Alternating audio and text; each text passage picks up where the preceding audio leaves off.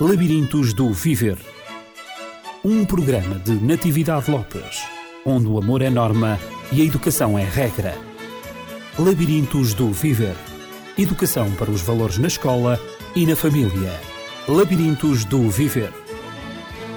O Labirintos do Viver, de novo consigo, não para continuarmos a falar sobre os filhos do divórcio, como temos feito até aqui, mas sim para falarmos desta vez dos pais. Dos pais, no fundo, que estão no centro do divórcio. doutora Paula Barbosa está a acompanhar-me durante este programa que vai decorrer hoje e tem-me acompanhado também nos programas anteriores. Então, doutora Paula está com coragem para prosseguirmos o tema, não para falarmos dos filhos de divórcio, mas sim sobre os pais? Sim, hoje iremos falar como evitar o divórcio, ou seja, coisas que são importantes refletirmos nestas relações conjugais e que eventualmente possam fazer com que isso derive numa relação mais harmoniosa e duradoura e é não isso. resulte então no divórcio. Uhum. É isso mesmo que os nossos ouvintes estão à espera, na medida em que nós prometemos falar de como prevenir o divórcio. E finalmente fala-se tanto do aumento do divórcio e tão pouco de como como prevenir, que é o momento de falarmos um pouco sobre a prevenção do divórcio. Será isso possível prevenir o divórcio, doutora Paulo Barbosa? Sem dúvida, o divórcio tem aumentado de uma forma desmesurada, é algo, digamos, que é cada vez mais frequente. Quase todos nós uh, conhecemos, entre os amigos, os colegas, várias pessoas que são divorciadas e muitas delas até, digamos, divorciadas mais do que uma vez. E tudo isto tem a ver com a forma como essas relações se estabelecem. Ou seja, as pessoas, em termos gerais, ao nível dos relacionamentos interpessoais, acabam por muitas das vezes ter um certo desinvestimento ou trazer uma série de problemáticas que também têm a ver aqui com muitas vezes a parte emocional, a parte mais psicológica, mas que faz com que estas relações acabem por ficar muitas vezes a um nível superficial e sejam então facilmente quebráveis. E isto é aquilo que muitas das vezes favorece o haver então o divórcio e não o investimento nessa relação a dois para que se ultrapassem os problemas que vão surgindo. As suas palavras. Hum fizeram eh, pensar numa outra questão. Quando é que o casal deve pensar no divórcio? Deve pensar, ou melhor, quando é que o casal deve pensar na prevenção do divórcio? Deve pensar na prevenção nos momentos em que existem conflitos, em que as divergências se acentuam, ou será algo que o casal eh, deva ter em mente logo desde o início da relação? Essa parece-me ser uma das questões uh, mais pertinentes quando se pensa em evitar o divórcio. Isto porque, digamos, não estamos aqui a querer dizer que se tenha que antecipar tudo ou quase prevenir eh, o fim de uma relação quando ela ainda não tenha começado, porque, naturalmente, ninguém possa prever o rumo das coisas como elas poderão estar a acontecer. Mas há aqui alguma responsabilidade, ou pelo menos deveria haver, em cada um dos intervenientes de um casamento em terem em conta de facto um conhecimento mais profundo do outro, uma análise das características da personalidade do outro. Até muitas das vezes vemos estas situações, ok, há isto, esta atitude que eu não gosto, eu vejo ou vejo a, fazer isto ou aquilo e, por exemplo, isso é inconcebível para mim, mas, digamos, eu vou desvalorizar isso e vou-me casar com esta pessoa sentindo que alguma coisa poderá eventualmente mudar isto depois, ou desvalorizando, por exemplo, estas características, sentindo que eventualmente não vão ter grande impacto na relação. Então, todas estas posturas fazem com que se tomem más decisões e se escolham pessoas que não se querem depois ao lado. E dessa maneira, no momento em que se casam, parece ter sido feita uma aceitação de parte a parte, mas essa aceitação não é tão profunda quando era desejado. E então vai-se repercutir de uma forma muito rápida na relação, porque não vai haver, digamos, nem a tolerância, nem a disponibilidade de parte a parte para tentar aceitar um outro que não se aceitou então tão profundamente quanto uhum. era necessário. Parece-me que então não será propriamente uh, um predeterminismo pensar no divórcio, mas sim pensar se a relação de facto é tão consubstanciada quanto o desejável.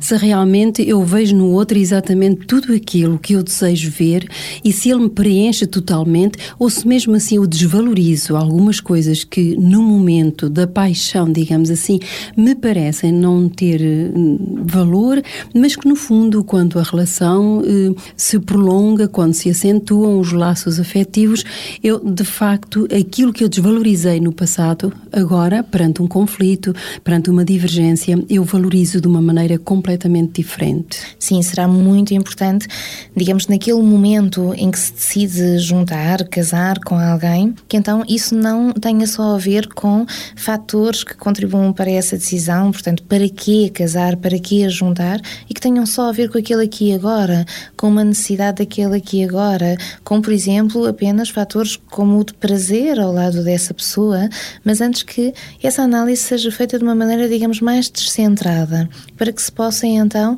analisar o outro nesse todo, ou pelo menos, digamos, em todas as vertentes possíveis e pensar séria e profundamente se aquela é a pessoa que se quer ao seu lado e de que forma é que consigam eventualmente então convergir e ajustar-se nas diferenças de cada um, isto na medida em que ninguém possa ser igual a alguém.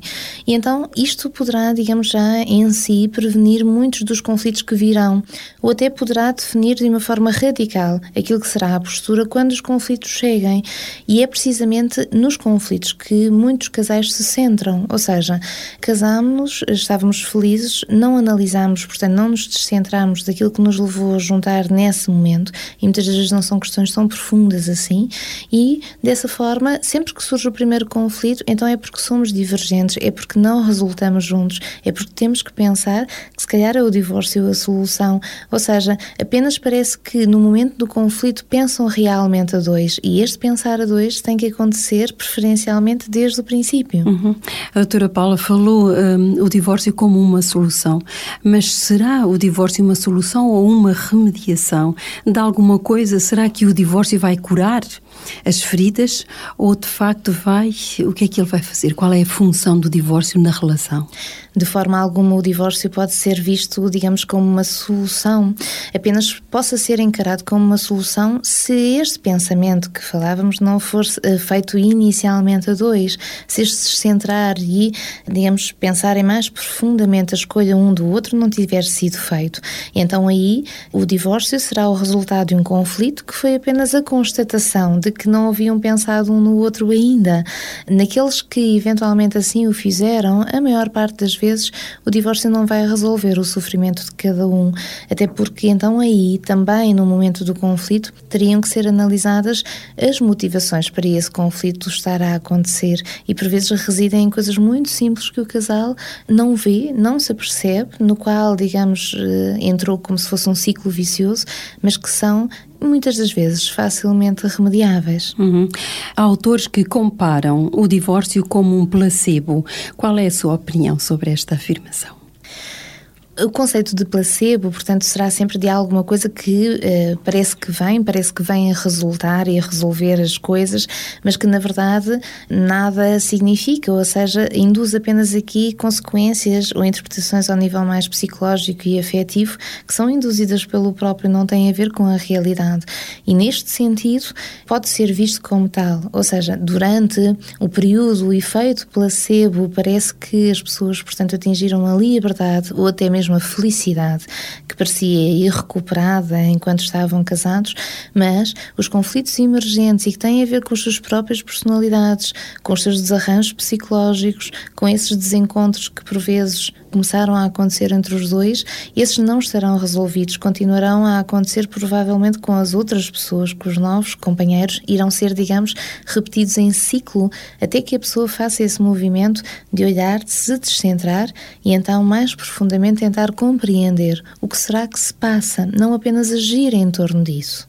Então parece-me que o importante é de facto pensar na questão casar, porquê e para quê? Antes de pensar em divórcio, penso que será melhor pensar no casar, não é? Casar porquê? Casar para quê? Finalmente, antes, mas antes mesmo de tudo, não é? Do pensamento do divórcio que possa emergir na mente de qualquer um dos cônjuges. Essa, digamos, na minha opinião, será a principal ferramenta para evitar os divórcios, porque é precisamente por aí.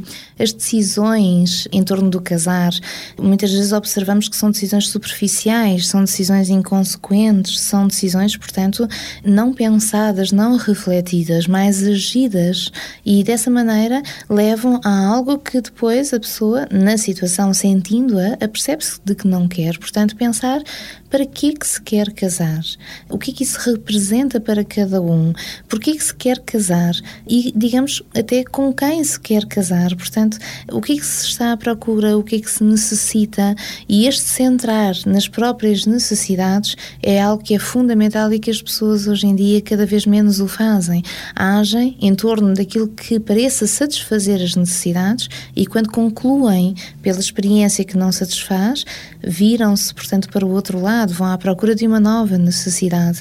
Mas nós também temos essa capacidade, enquanto seres humanos, de conseguirmos fazer um descentramento e a percebermos que necessidades são as nossas para passarmos a conhecer e então os passos que demos irmos ao encontro disso. E no casamento isto também pode ser aplicado. E cada vez há mais jovens que optam por não casarem porque acham que o casamento não se adequa exatamente ou à mentalidade ou às suas necessidades pessoais. Enfim, não se adequou à liberdade, por exemplo, que gostariam de sentir. Acham que o casamento, de alguma maneira, é uma barreira para a liberdade que sentem enquanto não casados. O que é que pensa desta, desta vaga, digamos, de opção dos jovens de não casar? O casamento uh, deveria ser visto e sentido, encarado, acima de tudo, como uma instância, se pudéssemos dizer, do foro afetivo e não do foro formal. Claro que existem uma série de coisas ao nível formal e burocrático, portanto, que influenciam entre o estar casado e o não estar. Mas aqui parece-me que a questão principal é: existe de facto essa entrega e essa disponibilidade ao outro para que isto seja um projeto realmente a dois e essa ideia de não colocar isso no papel esconde a maior parte das vezes este medo de não ser ou esta necessidade de continuar a manter ali algo mais superficial ou um certo espaço que então, digamos, uh, diferencie essa relação e não a faça dessa relação uma relação tão profunda como ela seria desejado, desejável, digamos. Aqui o que importa então é casar eh, no papel, juntarem-se, o que será, digamos, que possa mudar em termos burocráticos, podem pensar nesse sentido, mas nunca que isso pusesse em causa o ser mais livre por não ser casado, ou, de outra forma, não estarão a encarar esta relação com a profundidade que ela à partida mereceria.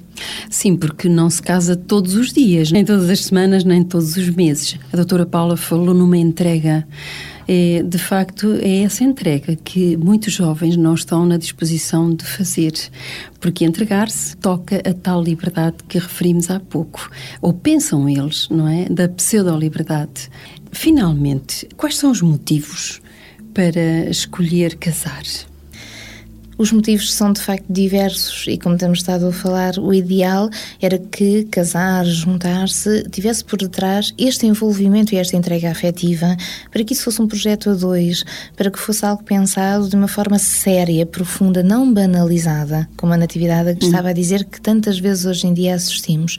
Então era importante que se casasse pelo afeto que se tem pelo outro e pelo desejo de construir algo a dois. Ou seja, aquela é a pessoa com quem eu quero fazer a minha vida, que eu quero, digamos, que me acompanhe, que seja o espectador da minha vida, com quem eu partilhe, portanto, todos esses momentos, as minhas coisas. Este deveria ser o desejo principal e prioritário nesta decisão de juntar-se a alguém, de casar-se, portanto, com alguém. No entanto, nem sempre são, ou infelizmente a maior parte das referências não são do foro afetivo quando as pessoas se resolvem casar. Existem muitas circunstâncias, como por exemplo a circunstância social. Tenho que casar, tenho que casar porque tenho esta idade, tenho que casar porque, digamos, parecerá inferiorizado em relação aos outros se não Para o me fizer. Integrar integrar uh, socialmente. Exatamente, e portanto, ou seja, eu vou escolher qualquer pessoa para fazer isso. Isso não interessa. Uh, eu já ouvi muitas das vezes até este comentário. Não interessa com quem vou casar, até nem interessa se o casamento vai resultar, porque digamos socialmente hoje estarei mais integrado se for divorciado do que eventualmente se for solteiro. Isto por todos os estigmas e preconceitos que se imagine que socialmente irão recair sobre essa pessoa se nunca tiver, digamos, conseguido casar, como se fosse uma espécie de, de fim, de conquista que seja valorizável. E então, reparem que se a decisão se basear, por exemplo, nisto ou num estatuto social, porque casar-se com aquela pessoa, digamos, vai trazer outra qualidade de vida ou ser visto de uma outra forma aos olhos dos outros, então tudo isto serão referências que irão estar mais a ser pensadas do que sentidas. E se nós apenas nos propusermos alguma coisa que, digamos, tem que ser, sem o desejarmos, sem sentirmos de facto vontade de o ter, pouca disponibilidade vamos encontrar em nós para essa tal entrega, essa disponibilidade que se pretenderia na relação com o outro. E então estão casados de facto, mas não estão unidos, e isso fará toda a diferença nem unidos nem disponíveis um para o outro, não é? Continuando cada um a viver da melhor maneira que lhe agrada, correspondendo exatamente essa vivência aos seus próprios desejos emocionais, por vezes um, mesmo materiais, mas nunca um, envolvendo-se num projeto que me parece, pela descrição da doutora Paula, um projeto de construção. Construção de uma relação, construção de um projeto de vida em que ambos se envolvem e ambos se complementam, porque eh, nós, como mulheres, necessitamos da complementaridade dos nossos maridos, portanto, da parte masculina, porque nós temos as nossas vivências femininas, temos os nossos gostos, temos as nossas perspectivas de vida, temos a nossa maneira muito peculiar de ver as coisas, mas quando ela é associada, tudo isso é associado ao aspecto masculino da vida também, nós sentimos como que um complemento, alguma coisa que nos faltava. É essa, digamos, a parte maravilhosa daquilo que se possa chamar a instituição do casamento, ou seja, serem duas pessoas que, sendo seres individuais e mantendo a sua individualidade, portanto, não tendo que uhum, se anular uhum. perante o outro, então possam, digamos, juntar-se, fazer ali um encontro qualquer e daí conseguir construir algo a dois, nessa complementaridade que a Natividade estava a referir. Isso sim, portanto, isso seria o verdadeiro casamento. Uhum. Poderia estar no papel ou não, mas que faria, portanto, jus, digamos, à palavra. O que não acontece quando se centram estas decisões em algo que, digamos, vai mais ao encontro daquilo que os outros possam pensar, daquilo que fique bem, daquilo que se necessite em termos práticos, portanto, proteção, segurança, dinheiro, estatuto, o que quer que seja, mas que não seja sentido então pelas pessoas de uma forma genuína para as levar então a querer fazer tudo isto de facto dessa forma com o companheiro. Há muitos também que se casam para ter filhos, porque gostariam de ter filhos e, portanto, para isso gostariam também de dar o um nome da família aos filhos. E não havendo esse casamento no papel, como a Paula referiu há pouco, não se sentem muito à vontade em dizer nós somos uma família, nós somos um casal, nós somos os teus pais, falando com os filhos, dando realmente uma identidade familiar. E, portanto, é suposto, digamos, é uma norma social de que as pessoas se casem, sejam socialmente aceitos e também aceitos pelos próprios filhos. Isto dignifica um tanto também o papel dos pais e também o papel da família na nossa sociedade. Será que os filhos dos casais não casados Uh, irão ter alguns problemas no futuro porque os seus pais não são casados? Isso poderá afetá-los?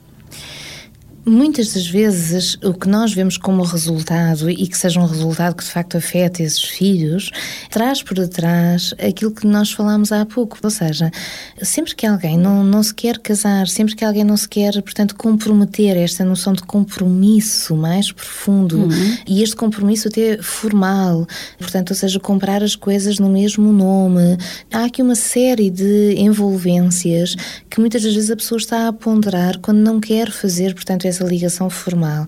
E então, se for isto que está por detrás, portanto, dessas decisões, então estes filhos vão naturalmente sentir toda esta repercussão, porque se o casal não consegue fazer essa entrega de parte a parte e não tem esta noção de compromisso profundo e de projeto a dois, entre eles, naturalmente vai ser difícil de passar isso também aos filhos, para que então seja sentido o projeto como uma família. Se a parte afetiva estiver presente, e eu parece-me que isto seja aquilo que hoje em dia se vê mais prejudicado nas relações entre as pessoas, então nós aí sim, por isso muitas pessoas defendem isto, não são necessários papéis para se provar que se ama alguém ou que se quer de facto estar ao lado uhum. de alguém. E dessa forma não seriam necessários papéis para se provar que se quer ser mãe ou pai de alguém e que se faz esta entrega. Agora, muitas das vezes, de facto, aquilo que acontece na falta da entrega e desta coesão familiar traz para trás aquilo que já são estas coisas que não são faladas, mas que são sentidas e que vão refriando as pessoas nos passos que dão dia a dia e na noção de compromisso que assumem umas com as outras. Uhum. No fundo, tem-se visto na prática, na prática da convivência social, que cada vez há mais mães e pais solteiros. E vemos que os filhos dessas mães e desses pais são as primeiras vítimas, porque não encontram, digamos, o seu lugar devido na sociedade, como os seus, os seus pares, como as outras crianças que convivem com elas e que são filhos de uma relação, digamos, socialmente aceite. E essas crianças, eu falo como professora, essas crianças não se sentem, na grande maioria das vezes, não se sentem muito bem integradas, têm dificuldade em se integrar, por vezes, em determinados grupos onde predominem crianças cujos pais têm uma relação normal, cujas famílias são normais, são, digamos assim, socialmente aceitos e, portanto, que a relação não é apenas formal, mas é um compromisso sério e, de facto, eh, tem um casamento, um casamento estável. Eu penso sempre nessas crianças e fico sempre preocupada com, com as crianças, filhos de mães solteiras, de pais solteiros também, porque há muitas dificuldades, levantam-se se nós formos ver os níveis de pobreza no nosso país. Portanto, digamos, um dos fatores eh, que eleva o nível de pobreza no nosso país é precisamente cada vez mais o aumento crescente do número de mães solteiras que têm que cuidar dos seus filhos, que têm que ser mães, que têm que ser profissionais, que têm que ser donas de casa, têm que fazer tudo e não têm a tal complementaridade, não é? O aspecto do pai da criança, do seu companheiro, do seu marido, digamos assim, e, e vice-versa, os homens também. Isso é alguma coisa que me preocupa e penso que é preocupante na sociedade em que nós vivemos. Sim, debruçamos-nos muitas das vezes sobre os números do divórcio, uhum. mas esses vão refletir de facto os casos daqueles que se casaram formalmente e que possamos então contabilizar assim. Mas temos as chamadas famílias então monoparentais, onde se possa refletir ainda mais profundamente esta questão da falta, portanto, de compromisso. Ou seja, aquilo que muitas das vezes foram estas relações e, por vezes, nem sequer uma relação onde tenham vivido, por exemplo, juntos por vezes, sim, estavam a viver juntos e, portanto, surgiu, por exemplo, um filho e com facilidade o outro se retira, portanto, abandonando, neste caso, a mulher, portanto, com a criança, ou vice-versa, que também acontece. Ou então, muitas das vezes, nem chegaram, de facto, a viver juntos e, portanto, esta situação acontece e é uma forma de ruptura e o outro, com facilidade, se demite dessa responsabilidade. O que acontece é que estamos mais uma vez aqui a falar, portanto, de as pessoas se centrarem muito no aqui e agora, no prazer do momento, naquilo que naquele momento está, digamos, a saber bem e não no descentrar das consequências que tudo isto vai trazer para eles próprios ou até para terceiros, para que então todas estas situações gerem estas famílias destruturadas ou eventualmente até filhos em relações que não elas próprias tinham fundamento para poder, portanto, constituir uma família. E isto trará com certeza resultados emocionais para esta criança que são tremendos pela forma como ela precisa dessas referências maternais e paternais para poder então crescer enquanto uma criança saudável. E desta forma irá sempre e com a tendência a comparação com as outras crianças, sentir-se muitas das vezes inferiorizada, estigmatizada e uh, eventualmente até desamparada pela falta como o pai ou a mãe que se foi embora irá fazer naturalmente. Uhum. Parece-me que em muitas das razões que a Paula enunciou, parece que a decisão de casar não se prende com o que o próprio sente ou propriamente necessita, mas antes com algo que vai ao encontro do que os outros pensam e não daquilo que eu próprio penso, não é? Isto poderá potencializar o divórcio. Estas relações poderão de alguma maneira potencializar o divórcio parece-me que potencializam e de uma forma, portanto, muito evidente.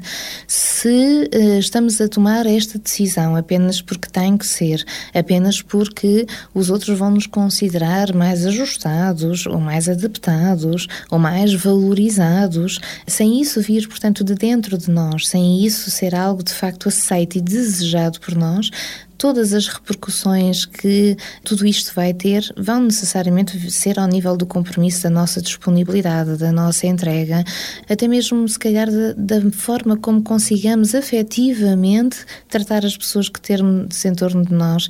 E isto por vezes até aconteceu, por exemplo, com o cônjuge, mas naturalmente vai se refletir também nos filhos e, portanto, estarão ali estas frustrações a ser depositadas todos os dias, portanto, diariamente todas aquelas relações, frustrações que não tinham lugar de acontecer uhum. se estas escolhas tivessem sido então pensadas de previamente. Facto, previamente, a quando da decisão e da escolha com quem uhum. se vai casar. Uhum. Eh, também uh, há muitos casais que consideram que é extremamente importante gostar-se de tudo no outro, absolutamente de tudo. Não pode haver um pontinho menor que seja que o outro não goste. Ou então será fundamental aprender a lidar com as diferenças entre ambos, ou de facto só decidimos casar quando o outro de facto se encaixe justamente no nosso ideal, naquilo que nós pensamos, este é o meu homem perfeito ou esta é a minha mulher perfeita. Não há defeito que lhe possa ser apontado eu quase que deixaria, digamos, este conselho. Sempre que pareça o homem ou mulher perfeito, então deem algum tempo a si próprios para se conseguirem descentrar. Será porque melhor. Porque pessoas perfeitas não, não existem. existem. e isto tudo só poderá derivar de uma chamada idealização do outro, que às vezes até é preciso fazer para se conseguir então aceitar a relação com ele. Nestas relações, que muitas das vezes são mais agidas ou mais uh, para satisfazer, agradar os outros do que a si próprio, a pessoa muitas das vezes é tão difícil aceitar essa decisão que tende então a olhar o outro como se fosse o ideal, o perfeito para conseguir então dar esse passo e casar-se com ele. Portanto, duvidem sempre quando isto pareça, digamos, entre um tudo ou nada, porque isto de facto não existe, não existem pessoas perfeitas. O que cada um tem que refletir à partida será, então, o que, é que para mim é fundamental que o outro tenha, ou seja, nos seus valores pessoais, nas suas características de personalidade, na sua maneira de encarar a vida, nas construções que até hoje, portanto, tenha feito, digamos, na sua idade, mas não só na idade em termos práticos, mas também naquela, digamos, idade interior, é uma pessoa imatura, é uma pessoa mais infantilizada, é uma pessoa que consegue, portanto, ser adulta. E então, pensar e ponderar todas estas coisas para que se diga que sem isto eu não consigo viver com alguém, portanto, ou seja, sem isto eu não vou conseguir de facto ajustar, para que sejam essas as coisas que fomentem a escolha. Todas as outras, onde irão residir as diferenças e elas terão que forçosamente existir e até uh, serão serão, digamos, algo que dê um colorido a essa relação, porque duas pessoas que fossem exatamente iguais, então tenderiam a cair, digamos, numa monotonia, numa espécie de vazio, quase morte interior, porque estariam sozinhas. Se nós eh, eventualmente tivermos um companheiro que é um espelho exato daquilo que nós somos, não temos, digamos, nada para admirar, porque uhum. para isso admiramos-nos a nós sozinhas. e é neste sentido que as diferenças têm que ser encaradas como algo que dá brilho, que dá colorido, que dá interesse à relação, mas que tenham que ser bem pensadas para que então sejam coisas onde tenham que se conseguir construir ali, digamos, uma espécie de adaptação um ao outro e até de aprender a gostar daquelas diferenças do outro, mas que não caiam em coisas tão fundamentais como, por exemplo, algumas decisões de vida ou formas de estar que, sendo inconcebíveis, à partida nunca serão, por exemplo, aceitos. Quando a Paula falou nas diferenças, lembrei-me precisamente da comparação feita por um professor que eu tive, que eu achei esta comparação muito interessante e que eu vou partilhar consigo e também com os ouvintes. A propósito das diferenças, uns podem ver as diferenças, dizia esse professor, como sendo a peça de um puzzle que vai encaixar precisamente na outra peça e que fazem um quadro perfeito. E outros olham para essas diferenças como sendo arestas que ferem, arestas que cortam.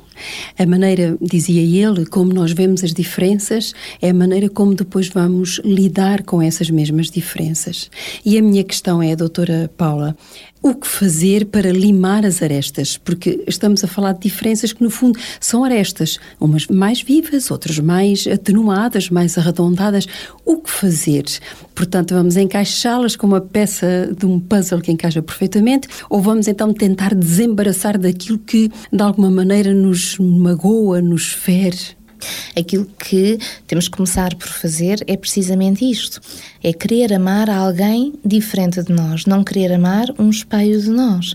Ou de outra forma, ou temos alguém que pensamos que seja perfeito, ideal, porque imaginamos que seja igualzinho a nós e a seguir nos vamos desiludir, ou por outro lado, temos alguém que sabemos que é diferente de nós e fazemos para nós próprios uma espécie de jura, e isto é muito frequente, de que vamos alterar o outro à nossa imagem. Uhum. E portanto, isto são aquelas relações em que as pessoas casaram-se com alguém com aquelas características, essa pessoa sempre teve essas características, no entanto, sempre a acusaram de as ter. Ou seja, escolheram a pessoa por aquilo que era e nunca se permitiram aceitar, achando sempre, sentindo sempre que a outra pessoa há de, eventualmente, alterar tudo aquilo para se transformar então nessa pessoa perfeita.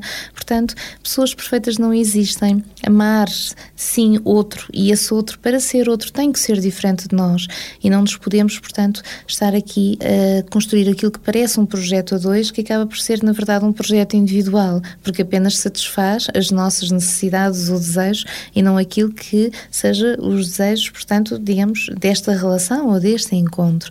E, acima de tudo, incentivar o diálogo, portanto, o diálogo naquilo que seja a capacidade de se confrontarem num ao outro nas coisas que pensem, nas coisas que sintam, mas que estes confrontos não tenham que necessariamente ser conflitos, não tenham que gerar, portanto, discussões, não tenham que gerar separações, mas antes que a conversar possam encontrar aqui uma forma, portanto, de se aproximar, até de se compreenderem e de se conhecerem melhor. Ou seja, sempre que o conflito surja, sempre que a divergência surja, sempre que a tal aresta se faça sentir, ao invés disso ser encarado como algo que resulte na separação, seja então um momento momento de assinalar ao casal que há ali qualquer coisa que precisam de compreender melhor um do outro ou que precisam de reajustar entre um e outro e que então se permitam encontrarem-se e conversarem em torno disso. Isso seria, sem dúvida, digamos, aquela que uh, seria a atitude quase mais preventiva, portanto, das arestas eventualmente uhum. resultarem numa separação ou numa ruptura.